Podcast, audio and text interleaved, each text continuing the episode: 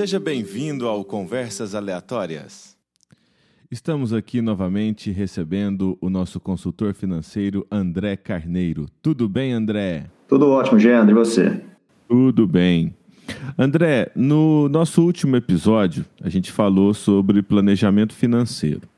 E aí, conversando com alguns ouvintes que entraram em contato, eles falaram o seguinte: tá bom, eu organizei minha planilha, fiz tudo que eu precisava de fazer, tá tudo organizado agora. Qual que é o próximo tá, passo? É, eu acho que o próximo passo agora, Geandre, é a gente começar de fato a investir. Quando você fala em investir, é, para muitos vem aquela simplesmente a, a ideia de guardar dinheiro. É diferente investir e guardar dinheiro? É diferente sim, Geandre. Tanto guardar dinheiro quanto investir, você pode ter um objetivo em mente. Mas o que, é que vai diferenciar essas duas, essas duas questões? Quando você guarda dinheiro, você pode simplesmente guardar esse dinheiro, por exemplo, debaixo do colchão, uma gaveta, enfim. Esse dinheiro ele não vai ter nenhum tipo de rentabilidade e muito pelo contrário, ele vai perdendo valor de mercado porque ele vai sendo desvalorizado pela inflação. Então ele vai ser corroído aí pela inflação. Uhum. No caso de um investimento, você também tem um objetivo em mente, só que você tem uma, uma série de outras questões. Você vai investir de acordo com o seu perfil, esse investimento ele tem um risco que vai variar de investimento para investimento, ele vai ter liquidez mais alta, uma liquidez mais baixa, e ele também vai ter uma rentabilidade mais alta, uma rentabilidade mais baixa. Então, isso vai, claro que isso vai ser sempre de acordo com o perfil de cada cliente, né, de cada investidor, e o, e o objetivo de cada um deles. Vamos entender aqui alguns termos, né? Rentabilidade, o que, que, é isso? A rentabilidade é o lucro que o investimento ele vai, vai te dar. Realmente quanto que ele rende ali mensalmente, anualmente, diariamente. Então ele é, é o que vai ser acrescido do montante inicial. E o risco? O risco, Gênero, a gente tem dois tipos a gente tem um risco que é o que, é, na maior parte das vezes, trava as pessoas a começar a investir, que é o risco de crédito, que é o risco de inadimplência, que é o risco de você, de fato, não receber aquele dinheiro que você fez de aporte.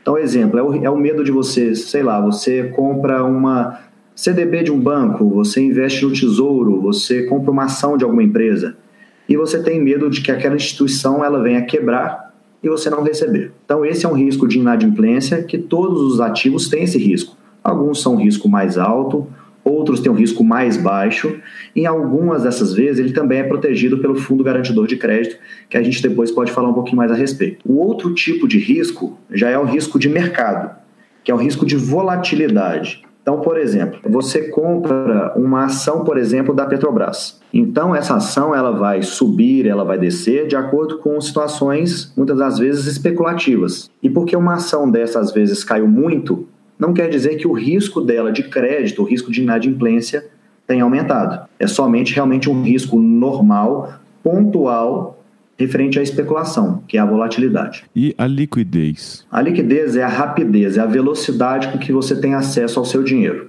Por exemplo, é, se você tem uma poupança, você pode sacar o seu dinheiro a hora que você quiser. Se você tem, por exemplo, um, um investimento no tesouro, você vai ter um acesso D mais um, que é você solicita o dinheiro num dia, no outro dia você tem acesso a esse dinheiro. E tem investimentos que você vai demorar aí um mês, dois meses, seis meses, um ano ou mais de um ano para você ter acesso a esse dinheiro, que são investimentos de menor liquidez. Esse risco, essa rentabilidade, a liquidez, tudo isso influencia também é, no rendimento que eu vou ter. Né? Se eu tenho. Isso assim, é o que a gente, eu como leigo, ouço, né? Se eu tenho maior risco, é, eu tenho maior rendimento. Se eu tenho menor rendimento, eu tenho menor risco. É, isso a gente não pode generalizar tanto, Gendre, porque quando a gente fala de mercado financeiro, o mercado financeiro não é exato, ele não funciona em linha reta. A tendência, então a gente sempre vai trabalhar com tendência, a tendência é que um risco sistêmico é, um pouco mais alto tende a realmente ser mais rentável no longo prazo mas no curto prazo ele pode ter muitas oscilações. Agora a gente tem investimentos que muitas vezes vai ter rentabilidade baixa, risco alto, porque isso vai depender de várias características. Então, realmente é caso a caso, cada tipo de investimento tem que ser estudado ali caso a caso para saber isso aí ao certo. E por que investir? Investir, é, muitas pessoas me perguntam, muitos clientes aqui da Platinum perguntam assim, André, ok, eu estou investindo, eu estou acumulando capital, mas e aí? Eu acumulei um dinheiro X daqui 10, 20, 30 anos. O que, que eu vou fazer com esse dinheiro? A gente investe com uma finalidade que é comprar tempo. Então a gente não investe para, ah, beleza, eu juntei um capital tal e agora eu vou comprar um carro caro, vou morar, vou comprar uma casa cara e vou fazer 10 viagens por ano. O investir não é para isso. A gente investe para a gente comprar tempo no sentido de que a gente vai ter mais tempo para fazer aquilo que a gente realmente gosta de fazer, ou para desenvolver algum projeto pessoal, ou para ter mais tempo de ficar com a família. Por exemplo, suponhamos que uma pessoa X ela ganhe 5 mil por mês. Uhum. E aí ela faz investimentos ao longo do tempo, e daqui 20 anos, esses investimentos, eles já têm uma rentabilidade, por exemplo, de R$ 2.500 por mês, que é metade do que essa pessoa ganha. Então, em alguns dos casos, essa pessoa ela poderia se dar o luxo de manter o mesmo padrão de vida, trabalhando metade do que ela trabalha, para desenvolver algum outro tipo de projeto, que poderia ser rentável ou não, ou para ficar com a família, ou para fazer qualquer outra coisa que ela queira. Então, a gente investe realmente para que a gente tenha liberdade financeira de fazer o que a gente quiser, não somente movido por dinheiro. E muitas das vezes a gente escolhe uma profissão, um cargo, é, pensando só no dinheiro. Porque a gente precisa pagar contas, a gente quer realizar nossos sonhos financeiros, nossos objetivos financeiros. E quando você tem liberdade financeira, você já começa a tomar as suas atitudes pautadas em outros quesitos que não somente o financeiro. Eu acho que o brasileiro em si ele tem uma cultura de juntar dinheiro para alguma coisa. Não, eu preciso comprar um, um carro, então ele vai é, juntando dinheiro lá, na, vai colocando na poupança ou seja lá qual for a, a forma, mas ele, ele já tem um objetivo pronto que é aquele bem, né? Ah, vou preciso comprar um carro, vou comprar uma casa, vou comprar um terreno. Isso daqui é para garantir a faculdade dos filhos, né? E, e, e, esse raciocínio do tempo, eu acho que pouca gente tem ele assim tão tão claro, igual você está explicando agora. E André, por onde que a gente começa a investir? Eu acho que o princípio, André, é sempre a gente começar é, pela nossa reserva de emergência. Que, como o próprio nome diz, é uma reserva que a gente precisa ter para situações emergenciais. Porque, Jean, você tem alguma dúvida que nós teremos imprevistos durante a nossa vida? Não tem dúvida nenhuma. Então a gente pode até falar que imprevistos eles são previstos. A gente só não sabe de onde que vai vir, como que vai vir e qual a intensidade que vão que virão esses, esses imprevistos. Então a gente tem que ter uma reserva de emergência para exatamente utilizar em situações que a gente não conseguiu prever ali no nosso, no nosso planejamento. É, quanto que seria um, o ideal para uma reserva de emergência? A reserva de emergência ela vai variar muito de perfil para perfil, Jandre. Porque, por exemplo, é, um servidor público ele tem algumas garantias que o seletista não tem e que muito menos um autônomo tem. Então ele tem uma necessidade de reserva menor porque a chance dele né, perder o seu emprego é menor, ele tem uma certa estabilidade que permite com que ele tenha uma segurança a mais. Já o seletista, ele tem uma necessidade de ter uma reserva maior do que o servidor público, mas, mesmo, mas, por exemplo, se ele vier a ficar desempregado, muitas das vezes ele vai ter um seguro-desemprego ou vai ter uma rescisão contratual. Mas ainda assim é importante ter essa reserva. E no caso de um autônomo, é o perfil que mais precisa ter reserva.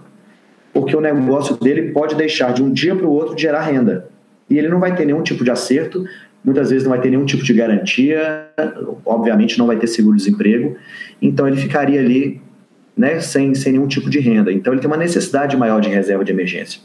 Então, assim, não é, não é consensual entre todas as pessoas da área, mas eu gosto de trabalhar mais ou menos assim. Servidor público por volta de três vezes a despesa dele, um seletista seis vezes a despesa e um autônomo entre 9 e 12 vezes a despesa. Então, para um autônomo, se a gente for pensar, seria legal ele se ele, se ele gasta é, 2 mil por mês, as despesas deles, dele envolvem 2 mil reais por mês, é legal que ele tenha esse volume para ele gastar por 12 meses, considerando que ele não, tem, não vai ter renda por 12 meses. Exatamente. É o período que ele ele precisaria ir para se recolocar, para se reorganizar e voltar para o mercado. E depois disso, da reserva de emergência, para onde que a gente vai?